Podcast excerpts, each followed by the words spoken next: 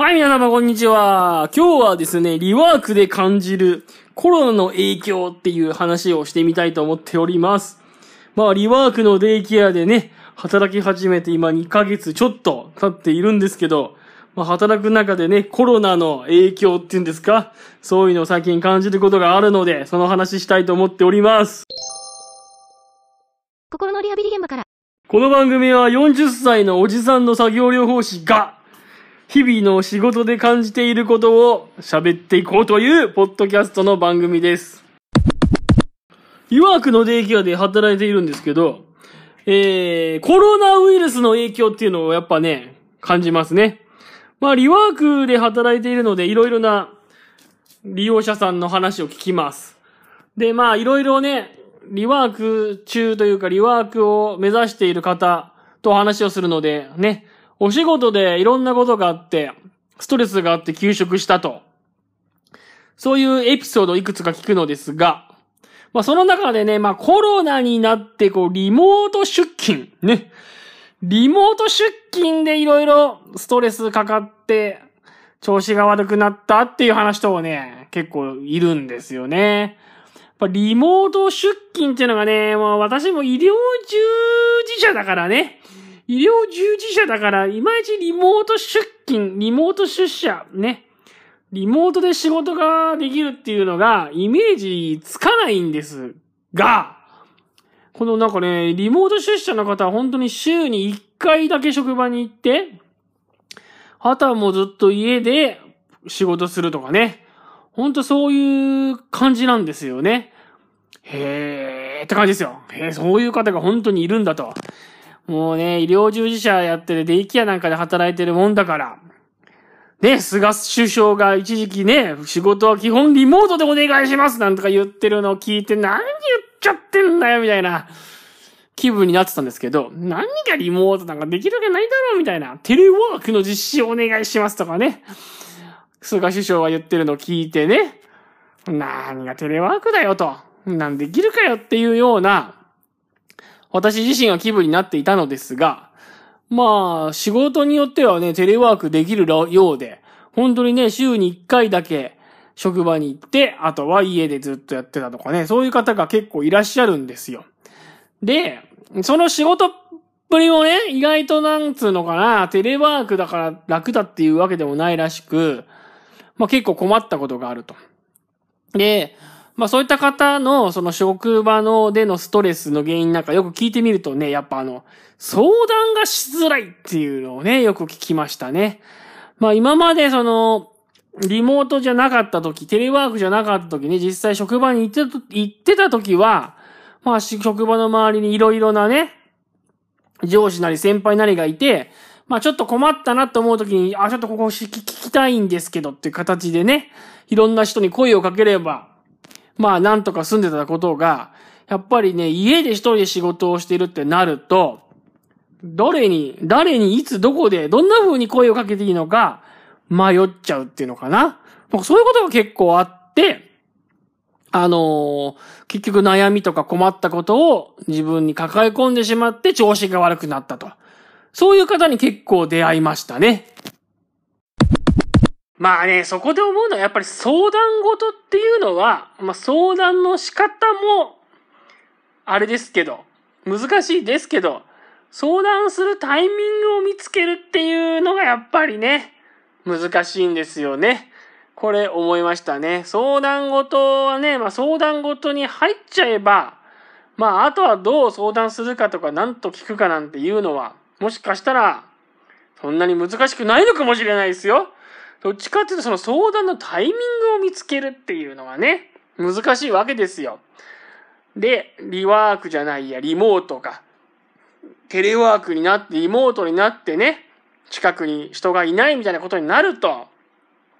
誰かに声かけるっつったって誰に声かけていいんだか、わかんないし、声かけていいタイミングだって何だったり難しいっちゅうことになるんじゃないですかね。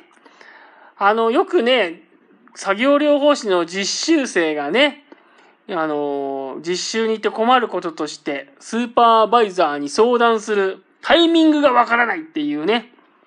ことを言う学生さんがよくいますけどね。そのスーパーバイザーっていうのは指導者のことですけど、まあ、指導者がいつもすごい忙しい現場とかに行くとね、いつも忙しそうにしているので、学生さんがね、困ったことがあっても、もう、忙しそうで声をかけづらくって、あっという間に一日が過ぎてしまうっていうね。で、相談したかったけど相談できなかったみたいな話よく聞くんですよ。まあね、それだけじゃなくて、まあ忙しい職場に行くとね、結構先輩がいつも忙しそうにしているから、相談するタイミングが見つからないっていうね、悩んでる方にもよく出会うこともありますしね。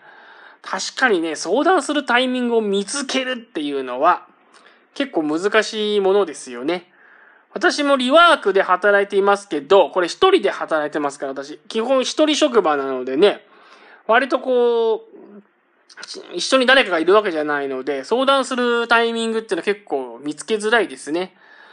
えっ、ー、と、リワークをやっていて、うちの職場じゃなくて他のまあ施設というか他の別、同じ法人の別のところでね、リワークをやっているので、そこでそういう方々にまあ相談したりとか、えー、聞いたりする、質問したりすることはできるんですけど、やっぱりね、離れてるのでね、電話かけるにしてもメールするにしてもね、やっぱちょっとね、あのー、あのー、なんつうんですか？抵抗感ありますよね。ちょっとね、パッと声かけらんないですよね。だからやっぱ相談するタイミングっていうのは結構、あれですね。ポイントですね。うまくどう作るかっていうのをね。そんなこと思います。で、あとね、やっぱ相談に関して言えば、あのー、文章でのコミュニケーションが上手い人と、文章でのコミュニケーションが上手い人と、あの話す方がコミュニケーション上手い人っていうのがやっぱいる感じがしていて、で、そのリモートとかになっちゃうと、やっぱどうしても最初チャットでお願いしますとか、メールでお願いしますとか言われちゃうと、やっぱ文章で最初出だし書かなきゃいけないじゃないですか。そうするとやっぱね、あの、今まで割と話す方が得意な人にとっては、文章から入るってなると、結構抵抗感あるのかなと思ったりしますね。まあ、なんつうんですかね、文章が得意な人と、えっ、ー、と、文章が書くの得意な人と話すのが得意な人が、まあ、いるとして、まあ、基本話す方が得意で、なんとか今まで仕事やってきたんだけど、急にオンラインの環境になって、まあ、何でもかんでも、基本はまずはメールかチャットでお願いしますなんて言われちゃうと、最初の取っかかりが文章になりますからね、そこでちょっとバランスを崩すというか、そういう感覚あるんじゃないのかなと思ったりしてます。まあ、あとはね、一個思ったことがその相談するタイミングっていうことで、一個思、思い出したことが一個ありまして、それがですね、3分間コーチングっていう本があるんですけど、ちょっとその話について、その本に書いてあったことがですね、結構その相談するタイミングっていうことにも結構影響してくるなと思ったんで、今からその話をしたいと思います。3分間コーチングっていうのは、えー、伊藤守さんっていうまあ日本のコーチング界の草分け的存在なのかな？ちょっとよくわかんないですけど、コーチ21とか作った人だと思うんですよね。なんかそのコーチング界の巨匠の人が書いた3、コーチングの本なんです。で、その本はもう3分間コーチングって言われるように、特にその職場で3分間でいいので、部下のことに興味を持って、こうコーチング的なコミュニケーションを取る時間をどうやって作っていくのかっていうことについて書いてある本なんですよね。なんかこう、初めにのとこでも最初に言われてるんですけど、もう、こうこの3分間コーチングっていう本は、あの、コーチングのハウトゥーではなくて、ハウトゥーといえば、要は、コーチングの中でどんな質問をするかとか、どんな話題を提供するかとか、どんな聞き方をするかとか、そういうことではなくて、どうやって職場の中にそのコーチング的なコミュニケーションを取っていく、そのタイミングを作っていくかみたいな、機会を作っていくか、コミュニケーションをどうやって職場の中に生み出していくかっていうような、なんかね、そういうことが書いてあるんですよ。えー、部下っていうのは上司から声をかけられるのに実は待っているんだと。例えば大事な商談の前だったりとかね、大事なプレゼンの前だったりとか、大事な会議の前とか実はえー、上司から声をかけてもらいたいと思っているんだと。そういう時に、もう部下に声をかけてもらいたい。部下から言えば上司にちょっとコーチをしてもらいたいというタイミングを見つけて、声を上司はかけるんだと。そうやってこう、いわゆるね、コーチングセッションのようにですね、なんか60分とか時間をとって、あ、改まって相談しましょうとか、こう、うん、なんだ、相談しましょう、コーチングしましょうとか言うんじゃなくて、その、こう、コミュニケーションが生み出される、その機会っていうのは、職場の中に必ずあるからね、よく部下のことを観察して、部下に声、部下から声、部下、部下が部下から部下に部、上司からちょっと待ってください。カラーと、あと、わかんなくなりました。えっとね、上司から部下に声をかけてもらいたいタイミングっていうのを見つけて声をかけていくんだと。で、それは部下のことをよく見ていると。ね。よく見ていてどんなタイミングに声をかけてもらいたいのかとか、どんな風に声かけてもらいたいのかっていうのは部下のことをよく知ればわかるんだというようなことがですね、その3分間コーチングっていう本には書いてあったような気がします。ちょっと、もうだんだん忘れてきましたけど、ね。だからコーチングっていうのはもうコーチングの仕方が重要なんじゃなくてね、それ以前にコーチング的なコミュニケーションをどう取っていくのかっていうのが大事なんだと。そこをよく作っ、そこをこういうコミュニケーションを生み生み出すことが大事なんだと。まあそんなことが書いてある本があったわけですよ。で、そんなことをちょっと、ちょっとですね、その相談するタイミングが難しいっていう話から思ったわけですね。コーチングの場合は、まあ上司から部下に声をかけるってことですけど、逆に部下から上司に、まあ相談するタイミングを見つけるという意味で声をかけるんであればね、まあやっぱりこう、部下の方も上司っていうものをよく知るっていうことが大事なのかもしれませんね。上司っていうのはどういうタイミングに声をかけると相談しやすいのかっていう。どのタイミングがいい時間帯なのかっていうのはね、まあ上司もね、あんまり割といつでもいいよとかって言ったりしますけどね。私の知ってる上司もいつでもいいよって言いつつも、声かけたら不機嫌な時と、そうじゃない時があったりして、ね。いつでもいいよってのは嘘なんかいって思いますけど、嘘なんですよ。上司はいつでもいいよって言ってますけど、全然いつでも良くないんですよ。相談するタイミングなんて。イライラしてる時と、イライラしない時と明らかにあるんですよ。いや、それは、いつがいいんですかって聞いても意外と教えてくれないから、上司のことをよく見るしかないのかもしれないですね。どのタイミングだと相談しやすいのかっていうのは。まあだから、そういうことなんですよね。で、オンラインになってくると、だからよりそれが難しいってことなんでしょうね。上司に相談するタイミングっていうのがね。まあでもそれもきっと3分間コーチングの本と一緒で、ね、3分間コーチングは上司から部下に声をかけるタイミングは、部下のことをよく見ていればわかると言っていましたからね。きっと上司から、じゃあ部下から上司に相談するタイミングっていうのも、部下の方もよく上司のことをね、観察するっていうことが大事なんじゃないのかなって思いますね。どのタイミングだと相談しやすいのかっていうのはよく見ると。上司のことをよく見ることが大事なんでしょう、きっと。私もそんな言えるほど、偉そうに言えるほどね、偉そうに言えるほど、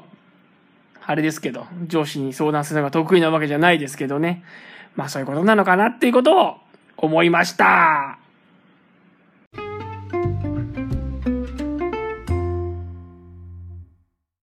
はい、というわけで今日の話はいかがだったでしょうかこの辺で終わりにしたいと思います。どうですかね今日の話。まとまってましたかねなんかもう前回のやつがなんか自分で聞き直してみてね、何言ってんだかわかんないなとか思ってね、なんか全然、全然話がまとまってないなと思ってちょっとね、ひどいなと思ってちょっと落ち込みましたね。前回のやつね。まあ、ですね、ポッドキャストもなんか難しいですね。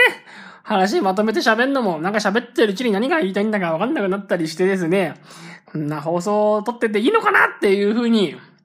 思いますよ。まあでもね、そんなにたくさんの人が聞いてるわけでもないですしね。もうこれ趣味でやってることですからね。とりあえずもう、やっていこうと思ってますよ。もうとりあえずもう、なんだかなと思うこともありますけど、